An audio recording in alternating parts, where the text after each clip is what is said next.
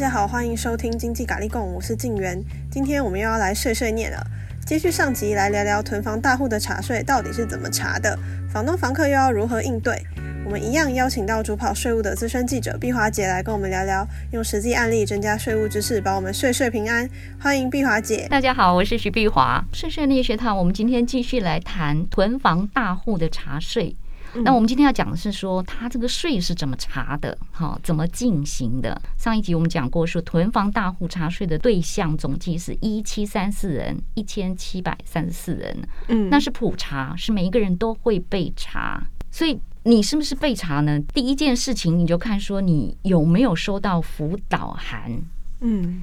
那辅导函呢？现在是陆陆续续有发出去哦。以目前来说，其实绝大部分的囤房大户应该都收到了，大部分国税局都寄完了。然后台北国税局就台北市的部分呢，他们说陆陆续续寄了，还有一些是还没有寄出去。哦，好，他们分分批在做。我想这次囤房大户很多，哎，也都是在。比较大的税额应该会在台北市啊，台北市的租金比较高，所以它的进行的速度也比较慢一点哈。嗯，那这次因为它是普查，整个又是专案，由立法院指指示下来要财政部做的，所以整个普查的游戏规则是财政部定定的。嗯，那各个国税局都是一致的，所以财政部官员说啊，这一次因为是第一次普查嘛，嗯，哦，以前都是选查，就是。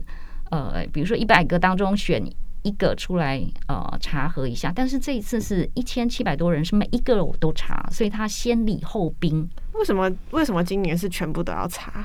因为就立法院规定。那你接到辅导函的意思呢？第一个要理解的说啊，国税局知道你了，嗯、我们要查你了，而且他觉得你是有低报或者是漏报的嫌疑的。嗯，哦，如果你说，哎。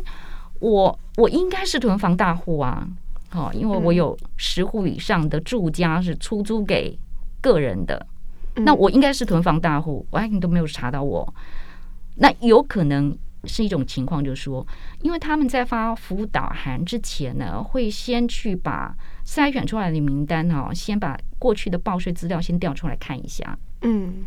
如果他觉得说，哎，你都有诚实申报啊，哈，因为租金也是有市场行情嘛，所以他们也可以比对一下市场行情，觉得说啊，你都有诚实申报，好，那这个辅导函发了就没意思了，对不对？因为他已经诚实申报了嘛，你查了也是白查。嗯，所以如果是每一次都有诚实申报的话，你不会接到辅导函。其实你是在一七三四人当中，你大部分你你还是不会接到。但是呢，国税局跟我说，他说。这一七三四人啊，应该是有一半以上，其实不止一半以上啊，比例还更高，不是不是只有 五十左右而已，超过百分之五十以上哦。嗯，就是有大部分，他说是大部分啊，都会接到辅导函。嗯，然后接到以后呢，在辅导函当中会有一个期限，所以它是叫做限期补报的期限。嗯，然后辅导函当中会有一个。表格给你，那个表格就说：“哎，请你把过去五年、过去五年当中的这个呃租赁所得哈，你就一个一个把它填填填下来，填回来，填回来。所以他们给的那个期限大概是可能那一个月左右吧，一个月一个月的时间。哦，那追溯到五年的话，等于说前五年如果没有诚实申报的话，还是要补报。”会有罚款那些吗？有啊。哦，好。所以发辅导函给你的意思就是说，你填表回来啊，除了填填表还不够哦。他说填表回来之后，你还要去自动补报。嗯。所以自动补报就是说，哎，我这个房租的部分我都没有填呐，以前都没有申报，那你就。重新再把那个那个报税的单子，就综合所得税报税的单子，再重新填一下，嗯，然后自己去算个税款，填个这个税款的缴纳的单子，然后去把税款缴了，嗯，哦，它上面可能还要加计利息啊，所以一般来讲，呃，补报的话，你很可能还是会会去联络一下国税局，嗯，的官员跟他讲说，哎，我要补报，然后呃，看看他们可不可以辅导你说这个补报的情况是怎样。免得这样查核过来查核过去也也挺麻烦的，所以最好就一次搞定这样。嗯，那如果说这个补报的程序你没有做的话，那接下来接下来就叫启动调查。嗯，现在有有些人已经开始收到了，就收到调查函。有些国税局的案子比较少，嗯，他已经开始发调查函。听起来有点调查函就是说，哎，你明明有十户啊，好，假假设你有十四户好了，这个十四户里面呢，比如说你只有申报三户，那他可能就要问你，你要提出凭证，为什么你那其他的几户你没有申报？嗯，或者是说，哎，他提出一些市场资金，问你说，为什么你申报的这么少？就租金为什么报的这么少？他怎么会知道他手上有几户啊？每个人不是要缴房屋税吧？嗯，房屋税里面，他不是就会筛选出来一个叫做住家用非自住的房子，你超过十户，那每一户不是都会有一个房屋税级吗？嗯，每一户每一户都会，它就有呃房屋的评定限制啊什么的。那这个有些时候他们还会去比对市场的资金。嗯，每一年国税局大概多多少少都会。掌握一下市场租金的状况，因为查税要用嘛。房屋税这个是房东自己去报的吗？还是房客也会？诶，房屋税跟地价税，时间到了，我们不是会收到税单吗？嗯，其实呢，它就是都那个资料都是政府掌握的哦，所以一开始他们就都有这些东西。对，他知道你有，你有哈，然后因为它是属于非自住的。那那非自住的，有可能你是出租给人家，嗯，好，也有可能你不是出租啊，也许还是我自己家人住啊，嗯，只是说，哎，他那个家人也也，比如说我是给我姐姐住啊，嗯，他就会在那个非自住里面，因为你涉及的不是你自己啊，不是你的配偶。啊，不是你的父母，也不是你的子女，嗯，涉及的是你的兄弟姐妹，那他就会在那个名单里头。哦，那既然政府都有这些资料的话，为什么这些就是房东还要不申报，只报我只有三户呢？所以我们现在在所得税的申报资料当中，它第一个、嗯、第一栏不是会告诉你，问你说，哎，你现在住的房子是不是租的？嗯。嗯对不对？Oh. 然后呢，我们现在也有提供，就是说，你如果是有租金，就是你是租人家的房子住的，嗯，那我在列举扣除额当中，你也可以去申报那个房租啊。哦，oh, 所以就是可以掌握，也是可以掌握房客那边。从从这个地方，呃，从这个地方，他也可以掌握一些资料。哦哦，了解了解。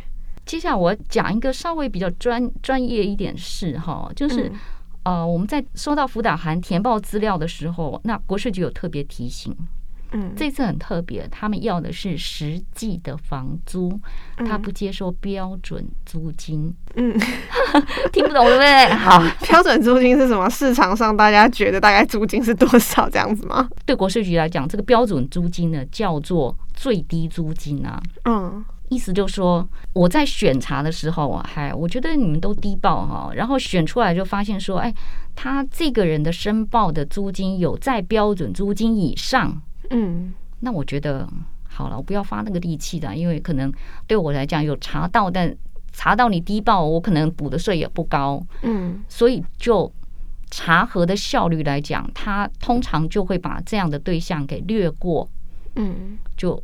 不会成为选查的对象，他们会去选那个呃，他那个低报的水准啊，比较离谱的，就是连最低租金都没有勾上的，都没有到那个最低租金的水准的那种，他就啊、呃、会去选查。会有人这么扯哦？真的是做到就是连最低租金都没有？有啊有啊，他们就不觉得说人家会查到他吗？诶，感觉这样想法有点天真呢。诶，欸、如果静言有兴趣的话，我们接下来可以讲讲一些呃实际实际的例子哈，就实际打复查官司啊，或者是那个呃诉愿官司，那他们你就知道说，哎，租金的争议到底在哪里？嗯，所以他财政部就说哈，我这一次不接受标准租金，我一定要查到实际的租金。嗯，因为刚刚有讲过嘛，哈。为什么？因为他要查到实际的租金呢？因为就就等于是说，因为这是立法院的要求。立法院说我们要实现居住正义。嗯，嗯，就讲好久了，居住正义。所以他就说，那你房租有所得，你当然要是按照实际的状况去申报啊。嗯，那还有一个就是说，哎，我查了这一年之后，你明年申报你不可能比今今年低啊，所以他其实这样子是有一点点像，不能讲一劳永逸啊，但是就是说一一次的查核，可能他以后很多年的这个呃租金都没有办法低报哦，因为他可能你低报，我就请你来说明为什么你去年租的时候可以租到三万块钱一个月租到三万块钱，你今年为什么不行？怎么掉到两万块？那你要请你说明。不行的时候，我就开始查你的这个，包括资金流程啊，就是别人汇款给你，是不是也是这样汇呢？或者是去问你的房客，就直接问他，哎，你这个月租是多少？有可能就是中间有人退租啊，所以房租就收的比较少。但是他会有一个合理范围，嘿，你看，你还是要做一下合理的解释啊。哦，所以他会要求你来说明啊，不是说哎，你不可以比。过去要低，当然可以比过去要低啊。哦，但是就是你要提出证明，通常也许你提出这个呃租赁的契约，或者是提出他付款的证明。嗯，好，比如说租约当中你付款一次，我就签一次嘛，签一次字啊，就签名，就说哎，我收到这个钱了啊，上面是多少。嗯，就你要提出这样的凭证啊。嗯，好，那回头我们再讲一下这个标准租金呢？什么是标准租金？因为财政部每一年年初的时候都会公布前一年的，它叫做当地一般租金标准。嗯，比如说今年是一百一十年，那年初的时候就会公布去年的一百零九年度的。嗯，它叫房屋及土地当地一般租金标准。嗯。那这个呃太长了哈，在国税局里面呢，很简单，就叫它标准租金。嗯，那它标准租金呢，分成两类，住家用跟非住家用。就我们刚刚讲的那个房屋税级的分法是一样的。嗯，哦，就是你出租给住家用的，你出租做营业用的，所以它大概呃标准租金就分成这两类。嗯，那如果是住家用的这个标准租金，它就是讲明的，就是说，呃，它租金收入是按照房屋评定现值的一定比率去计算。嗯，然后各县市各行政区比例不同，所以你要查表就可以，这是公布的。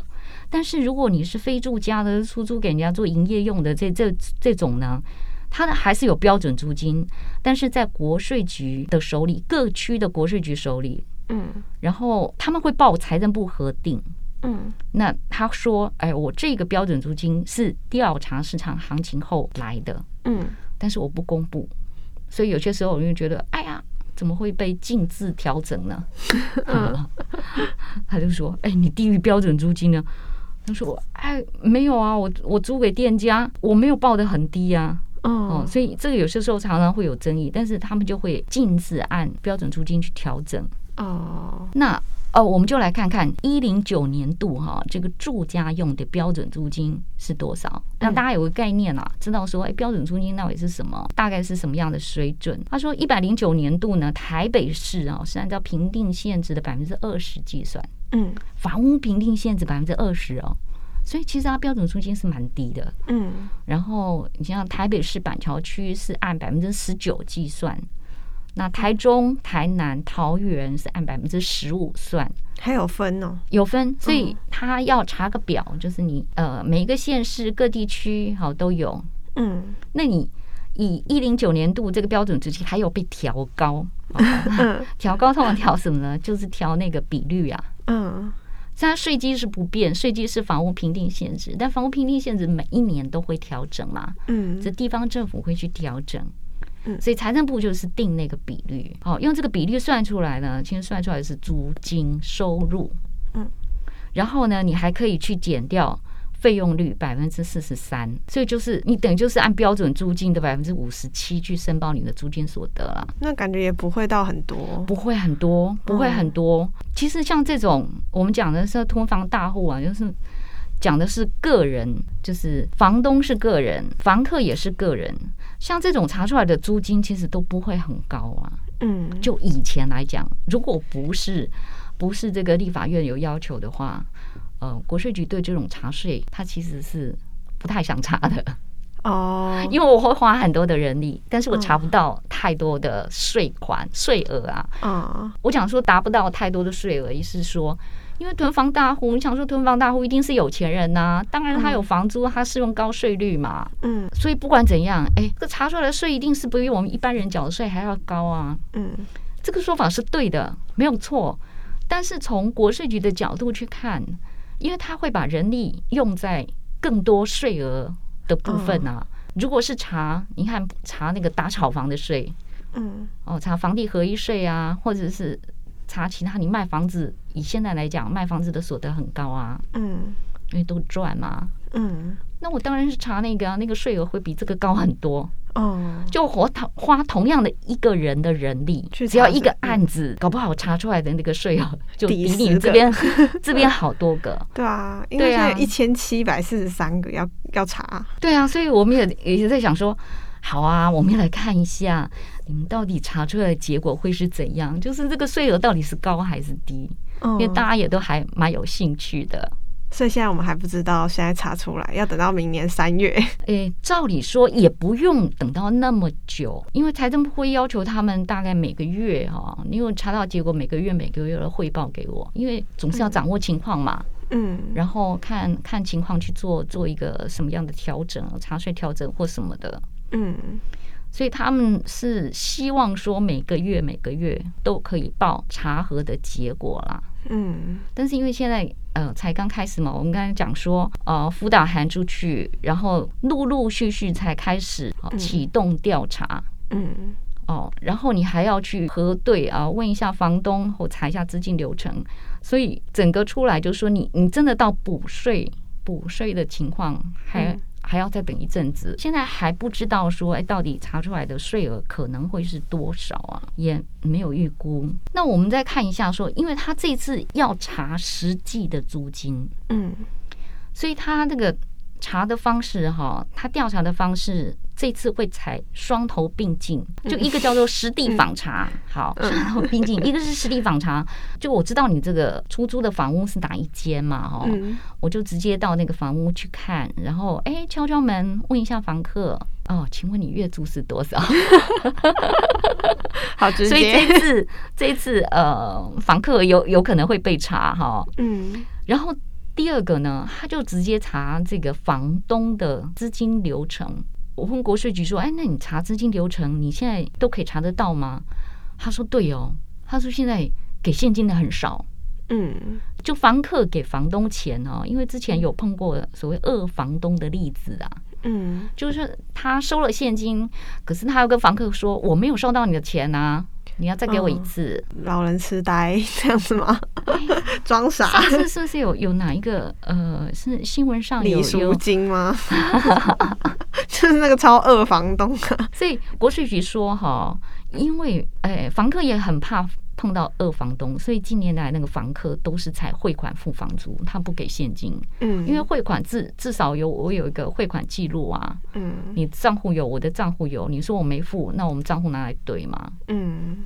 所以这个很对，对房客来讲有多一层保障啊。嗯，所以他说现在只要一查房东的银行账户，他说租金收入是一清二楚，因为他都几乎都是每个月汇款嘛，而且来自同一个账户，所以还蛮容易查的。哦，其实查资金流程哦是一个很慎重的事情，因为银行法里面有规定哦，就是银行对客户的资料是有保密义务的，所以国税局要查资金流程，它是要报财政部核准。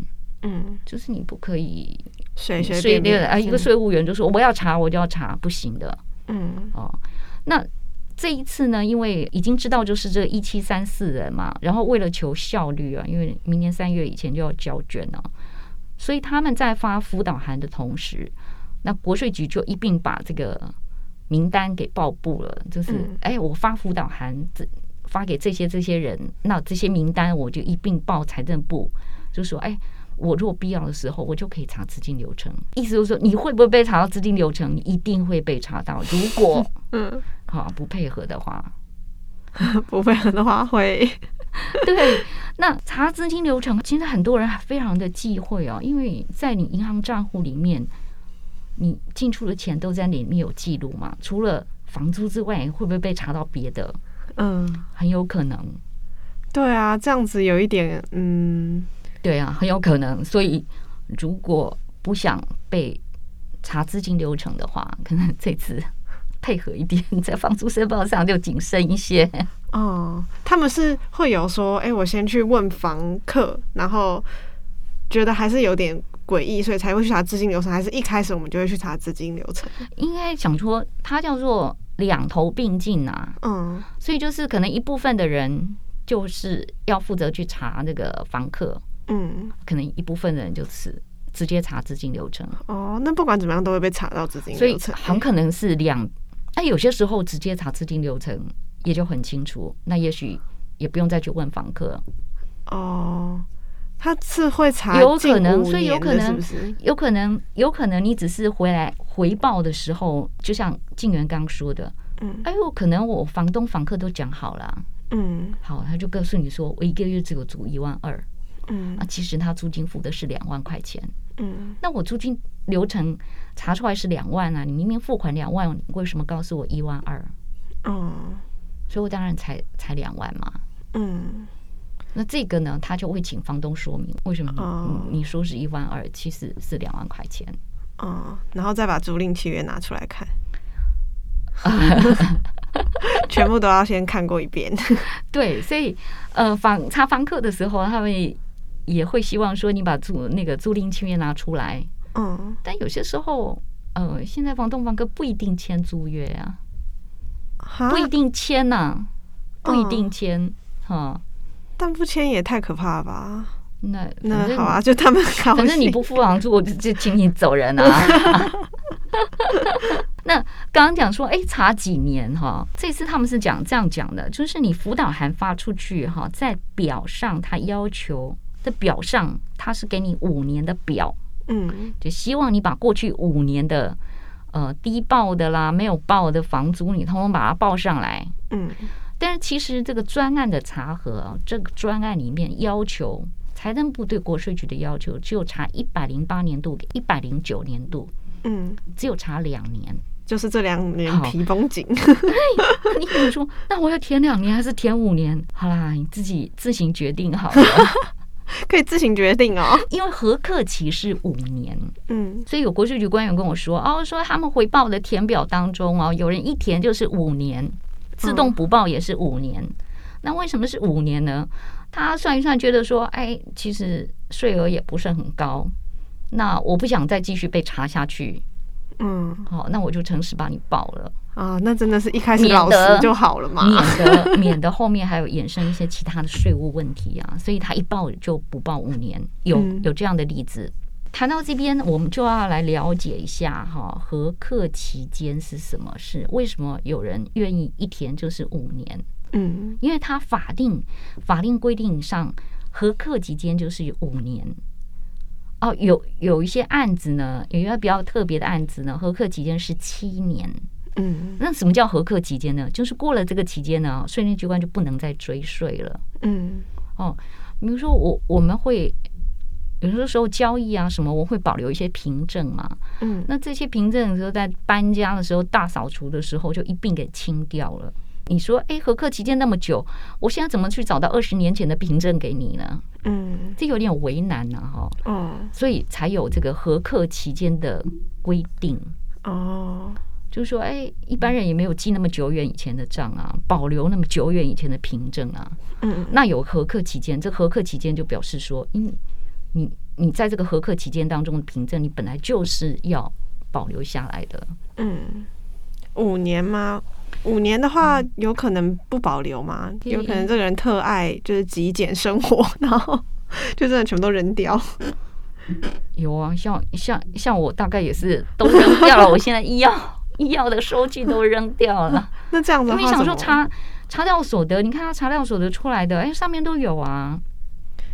查掉所得上面也会有医呃医疗费用的资料嘛？哦，那以前都是一张一张收据，我会保留下来。嗯，以后保留的五年、七年的也也会有。哦，那后来我都把它清掉，因为我觉得，哎，他查掉资料上面都会有回来，反正你说多少就多少吧。哦，我对这个东西没有争议的，干脆就直接搅一搅，就免了那些有的没有的事情。对，所以讲的比较。呃，更详细一点哈，他是说有申报案件且无故意逃漏者，他合课期间是五年。嗯，未申报案件是七年。那有申报但是故意逃漏的，哈，比如说你的租金故意不报的，那这个核课期间也是七年啊。申报案件从申报日起起算五年，嗯，好，就是讲五年的核课期间是这样算的。如果是未申报案件呢，它是自申报期限次日起起算。以综合所得税来讲，一般申报期是五月五月底嘛，五五月三十一号，它就从六月一号开始起算。嗯，所以呢，以现在的这个时点来算，哈，就一百零五年度，一百零五年度是一百零六年申报嘛，哈，所以就是我们用所得年度来看，一百零五年度、一百零六年度、一百零七、一百零八、一百零九年度这五个年度呢，现在现在都。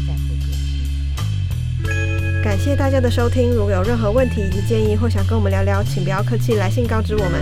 喜欢我们的话，不要忘了到 Apple Podcast 帮我们留言评分五颗星。那我们下集再见喽，拜拜。